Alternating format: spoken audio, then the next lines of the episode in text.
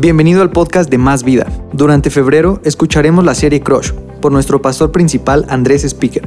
Estaremos hablando de noviazgo, matrimonio, enamoramiento y todo acerca de relaciones humanas. Que lo disfrutes. Vamos a dar una muy fuerte bienvenida a todos los campus Más Vida, a todos los que nos siguen en todas partes del mundo. Bienvenidos el día de hoy. Eh, estamos tan contentos de seguir esta cuarta, cuarta parte de la serie de Crush. Está conmigo mi esposa Kelly. Así que los dos vamos a estar compartiendo. Va a estar buenísimo, va a estar buenísimo esta noche. Eh, el día de hoy vamos a estar compartiendo eh, la serie Crush en todos los campus. Estamos tan contentos y eh, vamos a compartir de un tema bien, bien importante. Y para eso quiero pedir que abran sus Biblias, por favor, a Génesis capítulo 25, verso 27. Génesis 25, verso 27. Hemos estado hablando de la historia de Isaac y Rebeca y de cómo ellos eh, pues aunque Isaac no escogió a Rebeca, como él decidió amarla y diferentes dinámicas que hemos estado estudiando. Y hoy vamos a hablar de las diferencias que hay entre el matrimonio. No sé cuántos casados nos están escuchando el día de hoy, algún casado acá, y cuántos se casaron con alguien súper diferente a usted, ¿verdad? Es bien diferente. Él y yo somos, exacto, somos agua y aceite, ¿no? Entonces, eh, queremos leer un poquito de esto y vamos a, vamos a aplicar, platicar este tema el día de hoy. Génesis 25, 27. Los muchachos fueron creciendo, está hablando de los hijos de Isaac y Rebeca. Y Esaú se convirtió en un hábil cazador. Él era un hombre de campo, pero Jacob tenía un temperamento tranquilo y prefería quedarse en casa.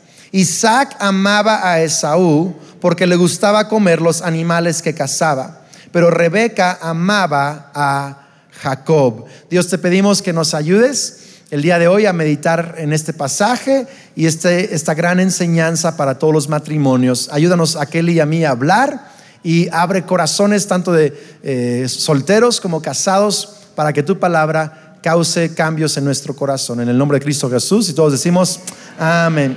Hoy hemos titulado este mensaje Mi crush o mi crush me choca. Me choca. ¿Alguna vez has tenido un amigo que es súper diferente a ti? Así, súper diferente o no?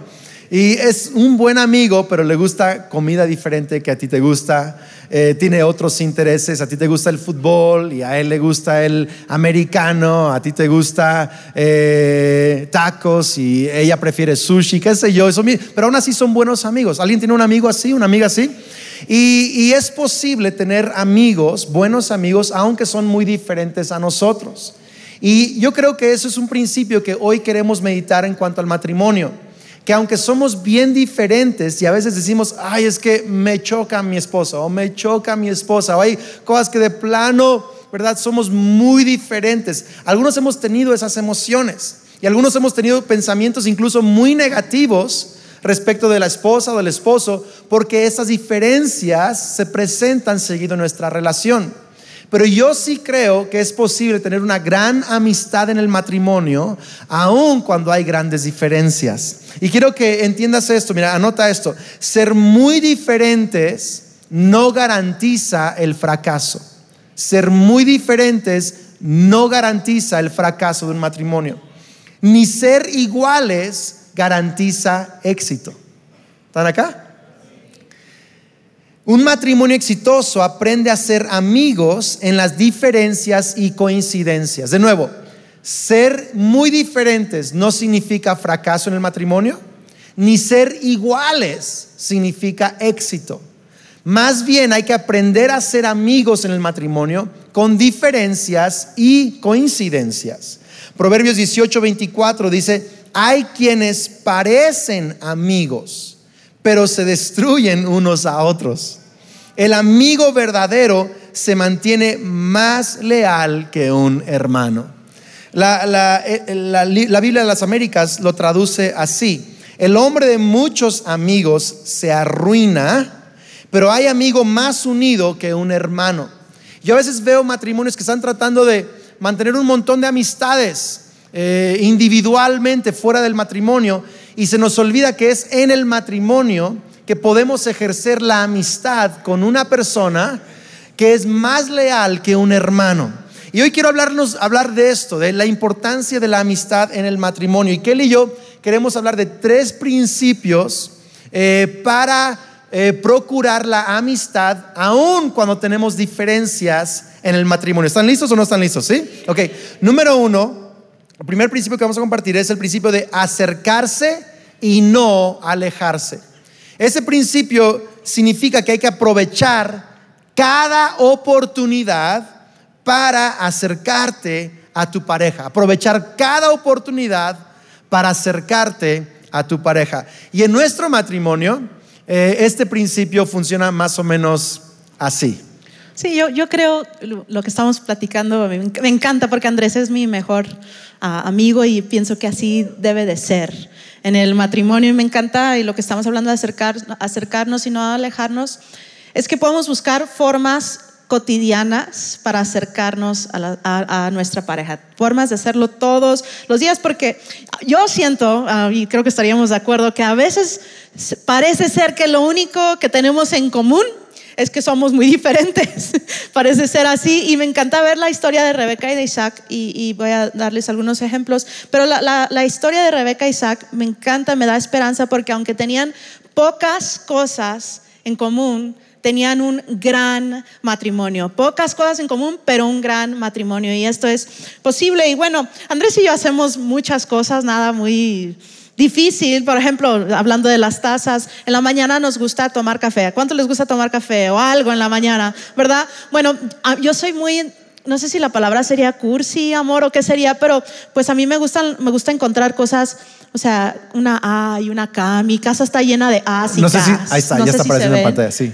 A y K. Entonces Kelly me prepara café en mi taza. O sea, tiene que ser esta. Y tenemos varias. Y se la pongo ahí al lado de la, de la cafetera. Y bueno, antes a Andrés no le gustaba esto, pero no sé si ya se rindió o ya le gustó. No sé, una de las dos cosas. Pero, pero nos gusta hacer ese tipo de cosas eh, el uno para, para, el otro, ¿verdad? Y, y, a mí me encanta decir, decir cosas todos los días. Y más de una vez al día le digo a Andrés, oye, te amo. Y antes me, antes me decía y, no me decía nada, no me decía nada. Y yo, bueno, se, merece eso decir, pues yo también. Y ahora, ahora Andrés eh, se ha vuelto más como yo en ese sentido, mucho, me, expresa mucho que me ama. Yo pienso que eso es importante, decirnos diariamente, cada oportunidad, oye, te amo. Y te lo, te lo digo en serio, te amo. O sea, cuando tu pareja te dice te amo, se está acercando a ti. Y decirle te amo de regreso es acercarte a tu pareja. ¿Tiene sentido esto? Entonces son esos detalles que nos acerca, como el detalle de prepararle café al otro. Eh, Kelly también, eh, recién tengo un rato ya tomando limón con agua en la mañana. Este, y al inicio me decía, qué raro eres. Ahora, ahora me pregunta, ¿vas a tomar tu limón con agua hoy? Y, me exprime los limones para el agua. Que no quede ni una semilla, ¿verdad? Porque eso ella se acerca a mí de esa manera, ¿no? Sí, y también a lo mejor algunas mujeres se identifican conmigo, pero a mí me encantan los emojis. Y ciertos emojis en el teléfono me, me fascinan. Entonces nos mandamos um, muchos mensajes de texto. A veces ni nos escribimos nada, pero el emoji, ¿verdad?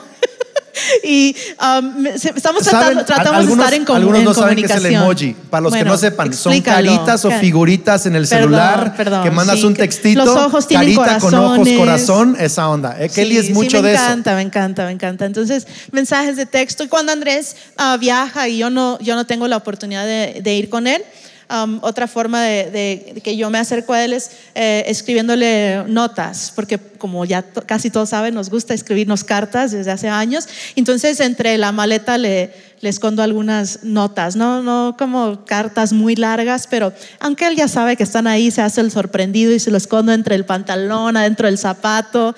Y bueno, buscar formas, buscar formas de seguir expresando nuestro amor, de seguir siendo ah, románticos y conectados cada día. Sí, por ejemplo, eh, una manera de alejarte es criticar a la otra persona.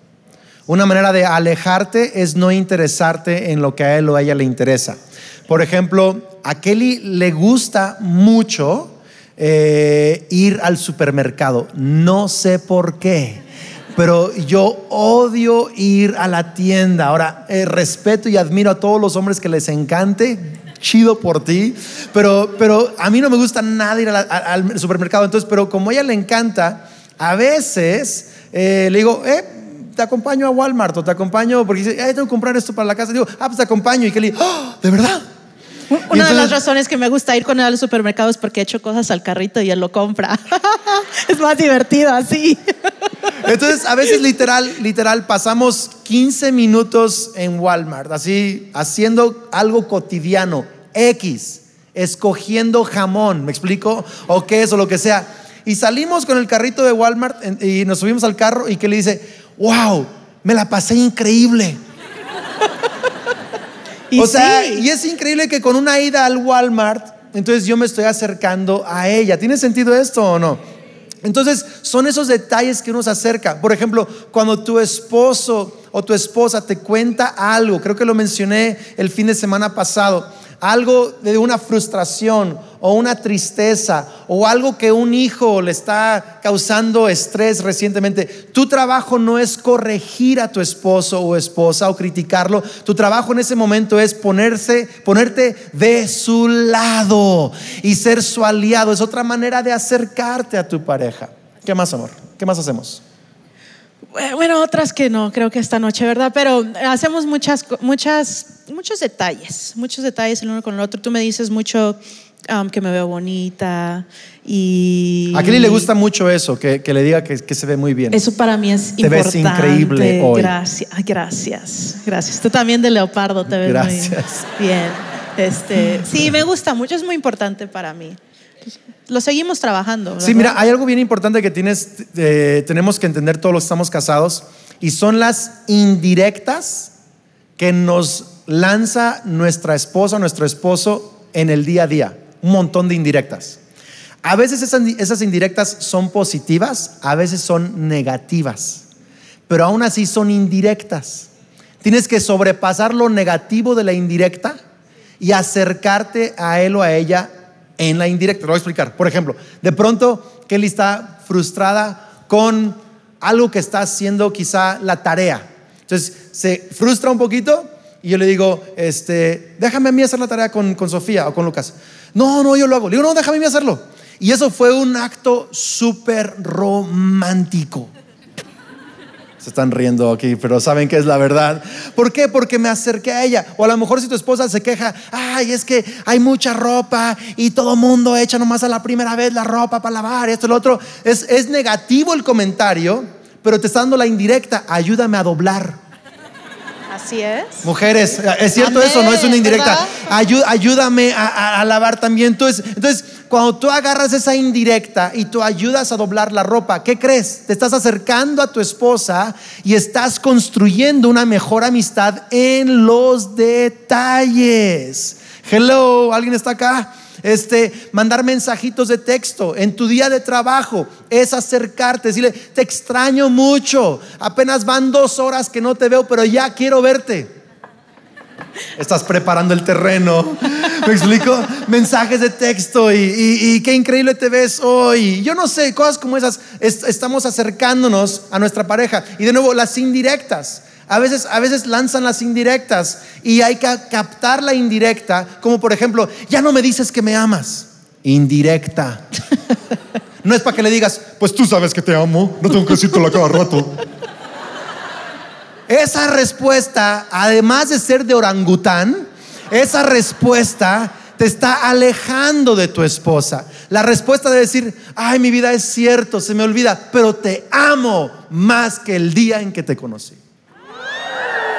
¿Ya vio? Eso es un O, o acercamiento. como, o como cuando el esposo dice, no puedo encontrar mis llaves. Eso significa que hay que ayudarlo a encontrar las llaves. En O lugar, sea, en lugar de decirle, eres tan distraído, nunca las dejas en el mismo lugar, eres un esto y el otro. No es el momento para criticarlo, es el momento para agarrar la indirecta Ya después de que encuentra las llaves le dices. y ayuda.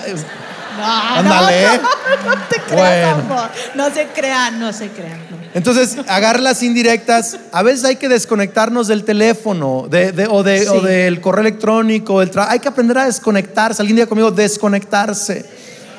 Hay que interesarse en los intereses del otro. Por ejemplo, a Kelly le encanta este, tener tiempo a solas para ir, para ir a la tienda y nomás dar la vuelta.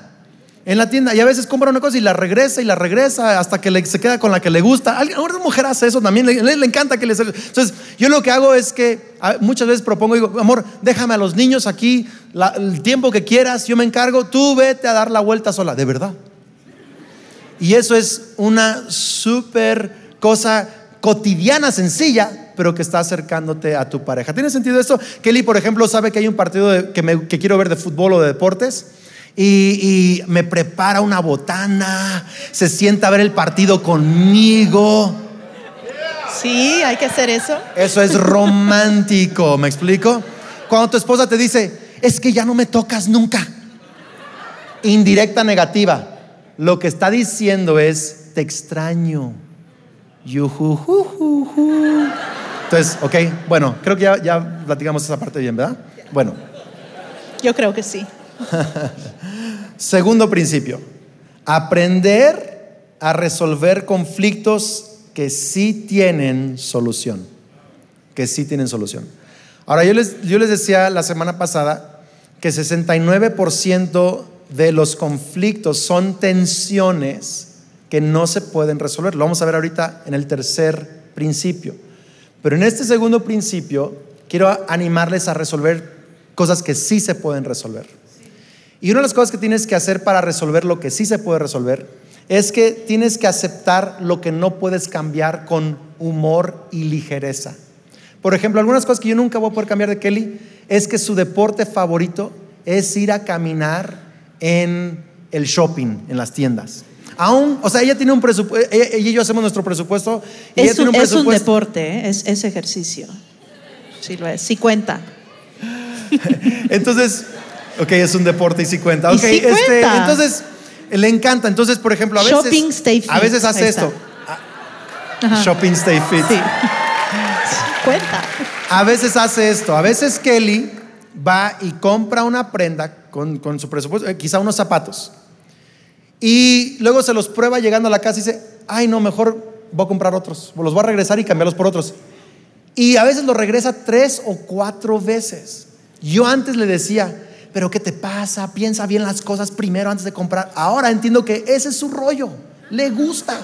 Es parte de su... Ahora, ahora, ahora digo, qué increíblemente inteligente eres para ir a la tienda cuatro veces con el mismo presupuesto. ¡Wow! Y me río, me explico. Y es, es humor. Entonces, para, si vas a resolver las cosas que tienen solución, tienes que aprender a aceptar con humor las que no tienen solución. ¿Tiene sentido eso? Ok. Entonces, ahora, hay que ser intencional en resolver lo que sí tiene solución. Efesios 4:26 dice, además, no, de- no pequen al dejar que el enojo los controle. No permitan que el sol se ponga mientras siguen enojados. Ahora, eh, Isaac y Rebeca eran muy diferentes. Isaac dice que su favorito era Esaú, porque le gustaba la comida que Esaú preparaba, y Rebeca amaba a Jacob, eran muy, muy diferentes. Sin embargo, ellos no permitieron que sus diferencias, su enojo por sus diferencias, los mantuvieran separados. Y este principio significa que hay que, hay que ser intencionales en no dejar que el enojo se acumule de un día a otro. Hay que resolver nuestras diferencias. ¿Tiene sentido esto o no? Eh, y a veces Kelly y yo empezamos un- una discusión, una conversación, y a veces no lo resolvemos esa noche, pero dormimos en paz, tomamos- nos tomamos un break y seguimos la, la conversación el día siguiente. El punto de este principio es que seas intencional en resolverlo y no acumules el enojo de ayer o antier el día de hoy, sino que aprendamos a resolver lo que sí tiene solución. Yo quiero animarles a hacer esto. Hagan una lista de cosas en su matrimonio que tienen solución y trabajenlo. En nuestro matrimonio hemos resuelto muchas cosas, ¿no, Kelly? Sí. sí, yo creo que uno nunca termina de, resolver cosas porque uno siempre está cambiando, ¿verdad? En- en- conforme vas acumulando unos años más y lo que sea, tanto en tu vida como en tu matrimonio, siempre uno está cambiando, pero creo que si realmente nos seguimos conociendo, también vamos a empezar a conocer cómo mejor solucionar ese problema. Hablando de bajar el, que no se baje el sol sobre tu enojo, um, a veces ya es muy tarde y tú sabes cuándo esto va para largo y, y entonces a veces simplemente es bueno decir, oye, um, ¿sabes qué? vamos a tratar esto mañana porque ya son las 3 de la mañana, ¿no? O algo así, no es sabio, no piensas bien a esa hora. Y, buscar formas. La verdad es que en, en, nuestro matrimonio, um, Andrés generalmente es la persona que da como el primer paso hacia solucionar algo. No sé si eso refleja bueno, refleja muy bien sobre él y creo que un poquito mal sobre mí, pero yo soy un poco más, bueno, Andrés dice que soy muy terca, pero él también, o sea, yo creo que los dos, pero no sé, igual es mi personalidad, que soy un poco más callada y yo necesito de repente que me, que me, que me estén preguntando, que me estén diciendo y, y, y tardo un poquito, pero siempre en el matrimonio tiene que ser, alguien tiene que dar ese primer paso, alguien que tiene que ser la persona más humilde, la verdad la persona más madura, porque si no, nunca termina solucionando las cosas. No sé si eso tiene sentido o no, y en nuestro caso muchas veces eres tu amor. Y te doy y hay, hay varias cosas que, por ejemplo, tienen solución en nuestro matrimonio. Por ejemplo, Kelly y yo tuvimos que aprender a dejar el estrés del trabajo afuera de casa. Entonces, hoy en día muchas parejas los dos trabajan y los dos llegan con el estrés del trabajo a la casa. Hay que aprender a dejar el estrés del trabajo fuera de la casa. Quizá necesitas unos minutos eh, a solas o eh, escuchando música o para desconectarte tantito, pero no lleves el estrés del trabajo a casa. Hay que aprender a, resolver. Entonces, Kelly y yo nos dimos cuenta que hay ciertas horas, por ejemplo, la hora de la comida, en donde no, porque trabajamos juntos, donde tratamos de no traer el estrés del trabajo a la casa, la comida, el tiempo de comida es sagrado, por ejemplo.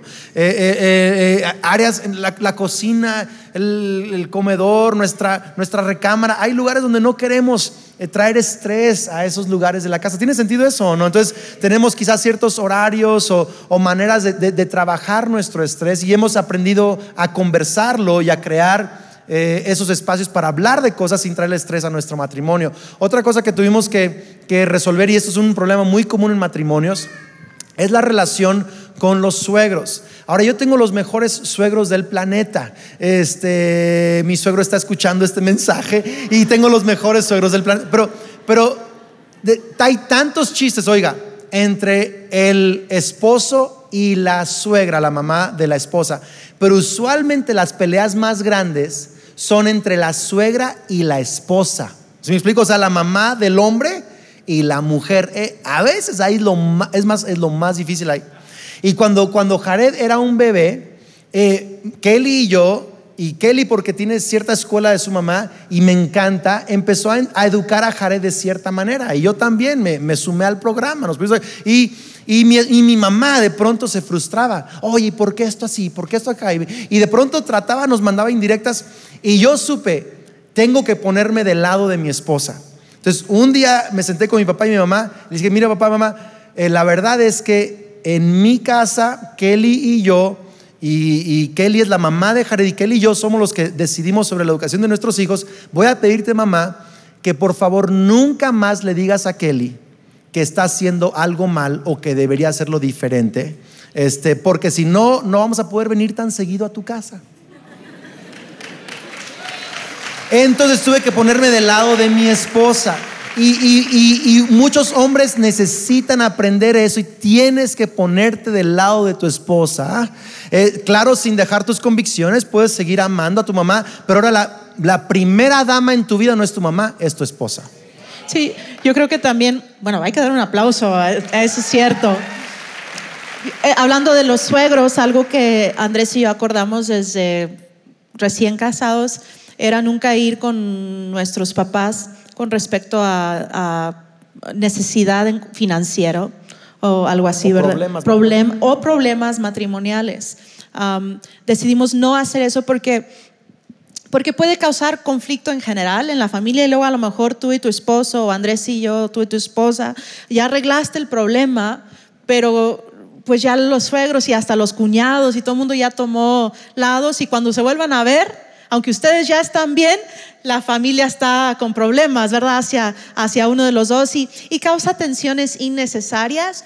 Entonces también es algo que decidimos mantener privado entre Entonces, o sea, a- a- él y yo, ¿no? La relación con los suegros es un problema que tiene solución. Sí. Hay que platicarlo y tomar decisiones. Por ejemplo, muchos problemas también se, se refieren en cuanto al dinero.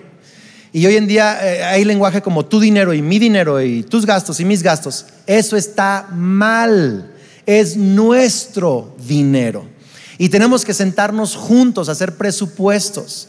Y Kelly y yo aprendimos esto y a veces tuvimos que trabajar nuestro presupuesto mes a mes a mes hasta que por fin encontramos un presupuesto que nos funcionó y luego lo evaluamos y a veces cada seis meses o cada año volvemos a trabajar el presupuesto. Es más, este, este punto de arreglar el tema del dinero es bien importante. Alguien diga dinero, dinero, dinero.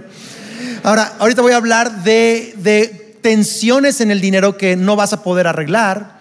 Pero hay el conflicto del dinero en cuanto a cómo se gasta el dinero. Necesitan ponerse de acuerdo, platicar las cosas y hacer un presupuesto en conjunto. Gracias por tantos amenes, no lo estoy, pero tener hijos, el tema de educarlos, cómo educarlos, en qué fe criarlos, tienen que resolverlo, negociarlo. Alguien diga conmigo, amistad igual a negociación. Así es, tienen que acordar, tienen que negociar. El tema, por ejemplo, del sexo, hay que platicarlo. Eh, ahorita vamos a hablar un poquito más de eso en la, en la conversación que sigue, en el principio que sigue, pero, pero en el tema del sexo necesitas platicar y llegar a acuerdos porque lo que no te gusta y no comunicas, quizá te lo van a seguir haciendo. Y lo que sí te gusta y no lo comunicas, quizá no te lo van a hacer tan seguido. Entonces necesitas aprender a hablar las cosas y a comunicarse y llegar a acuerdos en cuanto a cómo va a ser su vida sexual. Uy, muchos amenes en eso, ¿verdad? Ok. ¿Qué más, amor? En ese punto. ah, O no sé, no sé lo que quieras. No, yo me, me estoy acordando que cuando estábamos tomando nuestro curso prematrimonial, que lo recomiendo muchísimo, am, tuvimos una sesión donde nos ah, dividieron, él allá, yo acá, y nos dieron una hojita y una de las preguntas era, ¿cuántas veces a la semana ah, pien- quieres tener relaciones con tu esposo y, o con tu pareja? Entonces, pues yo tenía, o sea, casi 19 años y, yo puse una o dos. Y cuando nos juntamos, dijeron, a ver, Andrés, hoja y Kelly, tu hoja. Entonces yo puse una o dos y con mucha pena, ¿no? Y, y, y, él, él, su hoja, siete, así todos los días a la semana. Y ¡oh! casi no me caso, me espanté. Y dije, ay, Señor, ayúdame. bueno, me, me espanté. Me Pero, pero lo hemos negociado, Pero lo hemos- lo hemos, lo hemos platicado y, y ahí hemos acordado. Y hemos, los dos hemos cedido un poco a eso. Llegamos a un Ahora acuerdo. quiero, quiero animarte con una cosa más. Te voy a dar un principio bien importante en este de resolver problemas solucionables y luego pasamos al último principio y es este. Aprende a comenzar tus discusiones de manera suave. Alguien diga suave. Por ejemplo, eh, ahorita vamos a hablar también de esa diferencia, pero a mí me gusta manejar rápido. ¿A cuántos hombres les gusta manejar rápido? Eh, las mujeres pueden, pueden empezar una conversación así y decir, por ejemplo, eres un loco tras el volante, un imprudente, no te importa tu familia, nos vas a matar, Me bajo aquí. me bajo aquí, me explico. Si tú empiezas tu discusión así, así va a acabar tu discusión. Y los ánimos se van a exasperar y lo más seguro es que eso contribuya a alejarse y no acercarse. Mejor empieza suave. Por ejemplo, puedes decir, sé que te encanta manejar rápido, pero a mí me hace sentir muy ansiosa. Mujeres, ¿están agarrando esto o no? ¿Sí? Entonces, hombres igual, no empiecen criticando a la esposa cuando quieren, eh, se vale quejar, alguien día conmigo, se vale quejar, pero no se vale criticar. En otras palabras, tengo que empezar, eh, puedo mencionar lo que no me gusta, pero lo voy a hacer de una manera que no hay crítica en esa conversación. ¿Tiene sentido eso o no? ¿Tiene, ¿tiene sentido, iglesia? Por ejemplo, si a ti te gusta, hombre, que tu esposa te reciba bien vestida eh, eh, o que cuando salga o que se arregle un poquito más, no le digas, eres una fodonga, siempre andas así, no puede ser, mira nomás. Eso, eso es empezar feo, ¿ok? Así va a acabar esa conversación feo. Pero un buen comienzo es, me encanta cuando te arreglas y salimos juntos.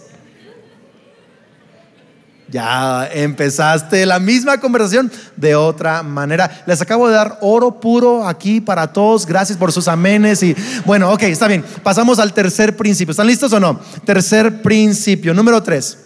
Aceptarse por encima de las diferencias. Aceptarse por encima de las diferencias. De nuevo, la mayoría de tensiones en el, el matrimonio nunca van a terminar por resolverse completamente, pero sí las puedes superar. La personalidad, las experiencias, los sueños, los temores, los traumas y los anhelos de tu pareja son muy diferentes a tus sueños, temores, traumas, experiencias y anhelos. Y muchos conflictos de pareja tienen que ver con estas diferencias de personalidad y de crianza y de temores y sueños. ¿Tiene sentido esto o no?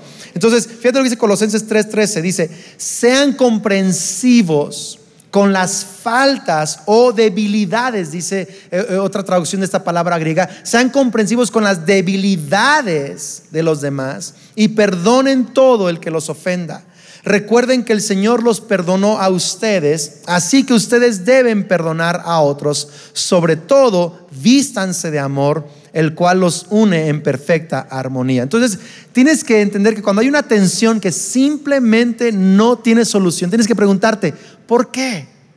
¿Cuáles son los sueños de mi pareja que están produciendo esta diferencia con nosotros? ¿Que ¿Tendrá alguna experiencia, algún temor, algún trauma? ¿Cómo es que la criaron? Y a veces hacer preguntas acerca de, lo que le estresa, de, lo que, de, su niñez, de sus sueños, te va ayudando a descubrir por qué hay tensión en esa área de tu matrimonio.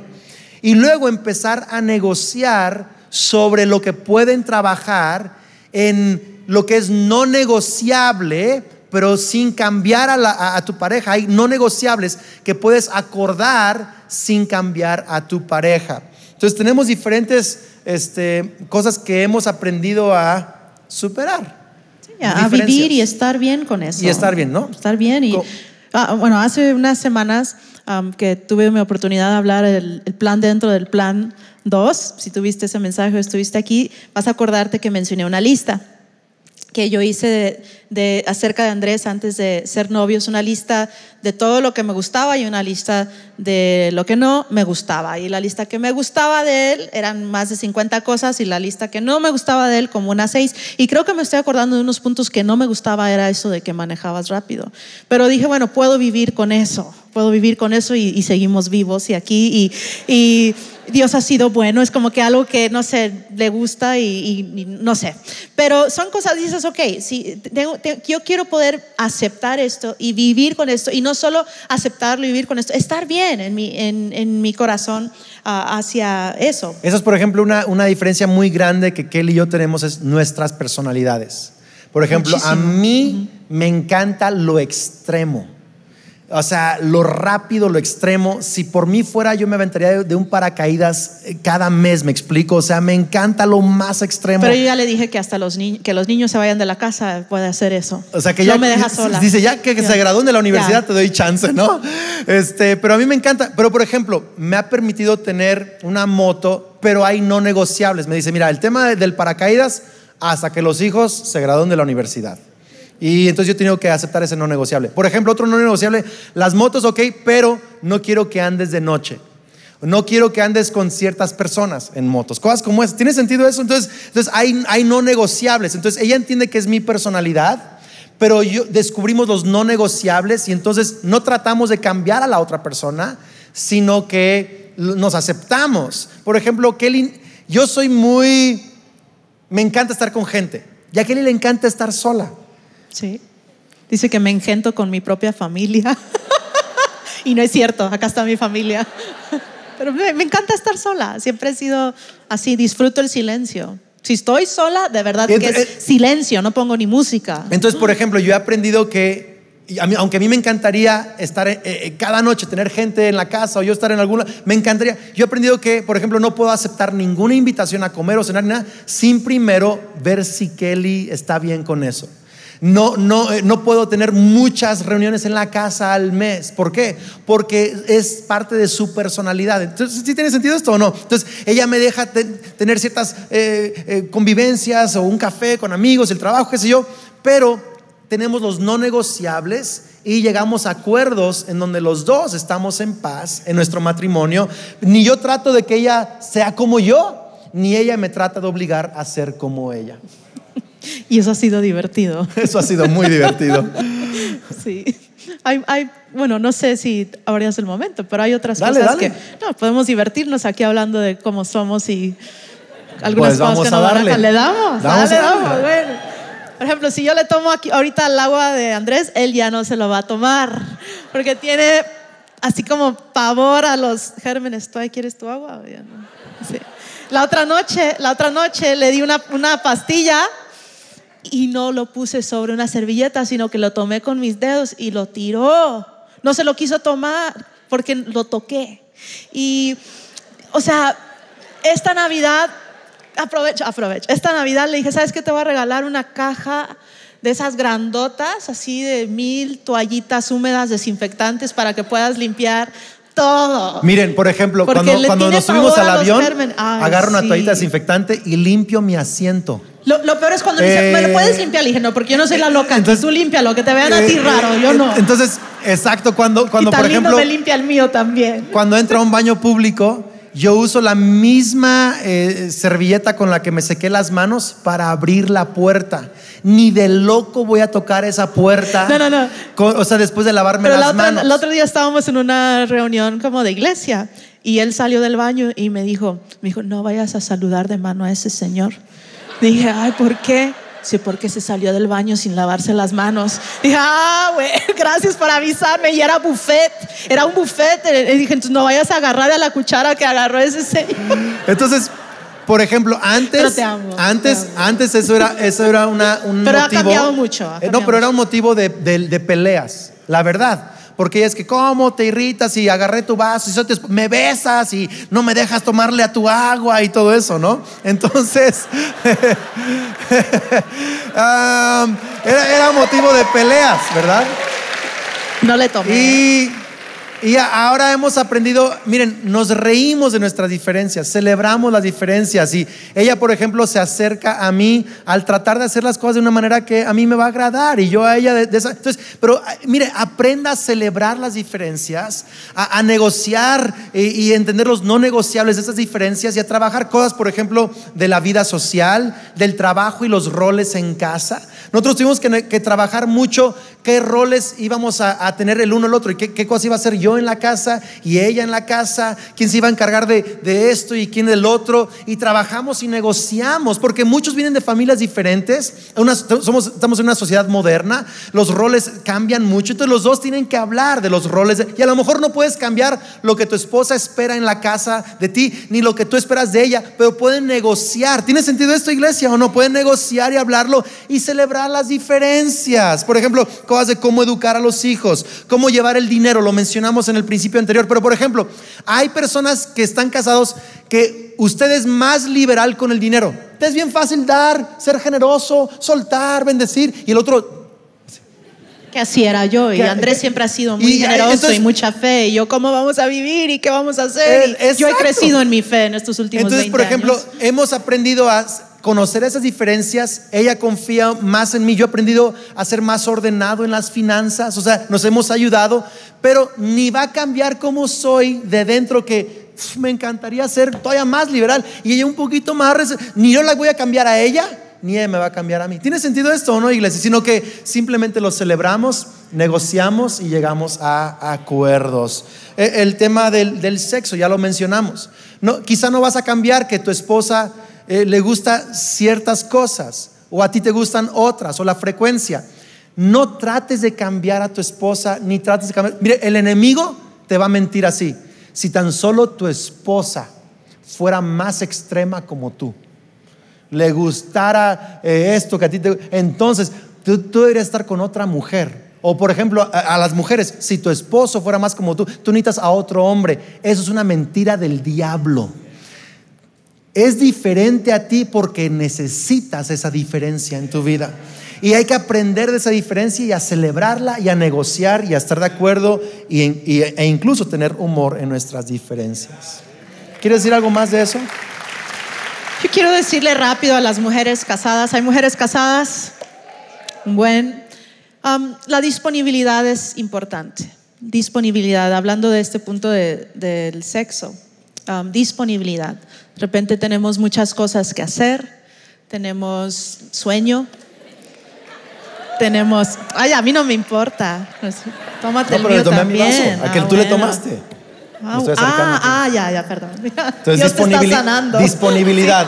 Disponibilidad. Sí, porque, porque creo que eso es muy importante uh, en todos los sentidos, no nada más en el, en, el, en el, sexo, pero disponibilidad para platicar, disponibilidad para preparar uh, ciertas como alimentos si te gusta cocinar, cosas que, que, hagan sentir valorado a, a, tu esposo. Y, y, y, yo creo que eso es una palabra clave que tenemos que implementar más en nuestra vida, la disponibilidad. No importa la hora, no importa el día, uh, el amor es más importante, tu matrimonio y la fortaleza en tu matrimonio es más importante y una forma en que logras un matrimonio fuerte es simplemente estando disponible y dispuesto a, a dar todo de tu parte. Muy y bien. mira qué padre. ¿eh? Gracias, gracias, por ser tan disponible, amor. Quiero terminar con este, esta, esta, esta meditación y luego quiero orar por todos los, que, todos los matrimonios y todos los que hoy vinieron por primera vez a, a cualquier campus. Y, y, luego vamos a adorar a Dios con nuestra generosidad. Pero quiero terminar con esta idea. Quiero que escuches bien. Jesús es diferente a ti. La palabra santo es totalmente distinto a, es lo que significa. Y aunque Él te hizo a su imagen y semejanza, Él es totalmente distinto a nosotros. Y aunque Él es totalmente distinto a nosotros, Él nos ama más que cualquier otra persona nos ama.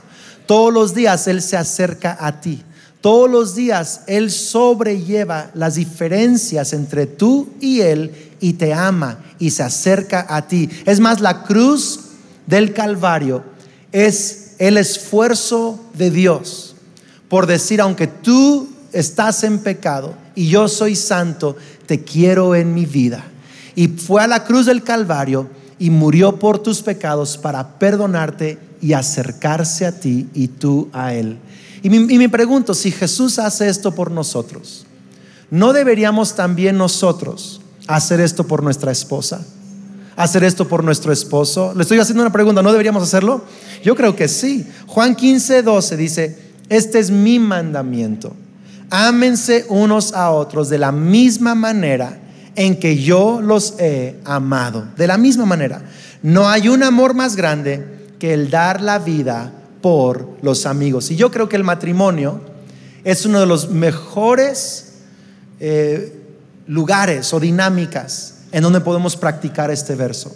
Dar la vida por tu esposo. Dar la vida por tu esposa.